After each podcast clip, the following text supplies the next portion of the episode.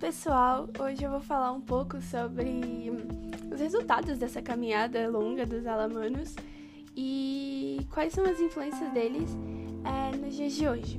Então vamos lá.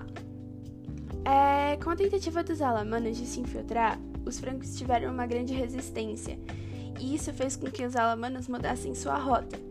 Assim, eles acabaram se estabelecendo em outras regiões.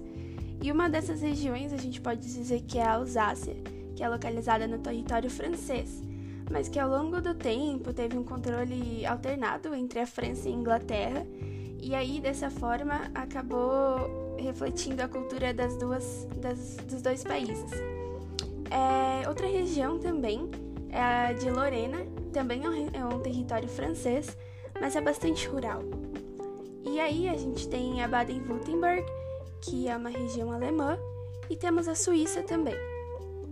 Aí, indo um pouco para essa questão da língua, temos é, os falantes do alemão suábico, que são os naturais da Suábia. E na verdade, é, essa língua era falada pelos suábios, que era a forma que os alemanos se referiam ao próprio povo. E é engraçado, é uma curiosidade que esse alemão suábico representava em 2016 cerca de 800 mil pessoas e, bom, é um número muito pequeno comparado a uma população total de 7 milhões e meio é, na região da Tubinga, Estugarda e da Suábia. E aí temos a língua alemã, que é falada pelos antigos alemanos, que é denominada alemânico, que é um subgrupo do dialeto do alto alemão. E, bom, é isso. É, espero que vocês tenham gostado, pessoal. Este foi o nosso último episódio do podcast sobre um dos povos bárbaros, os alamanos.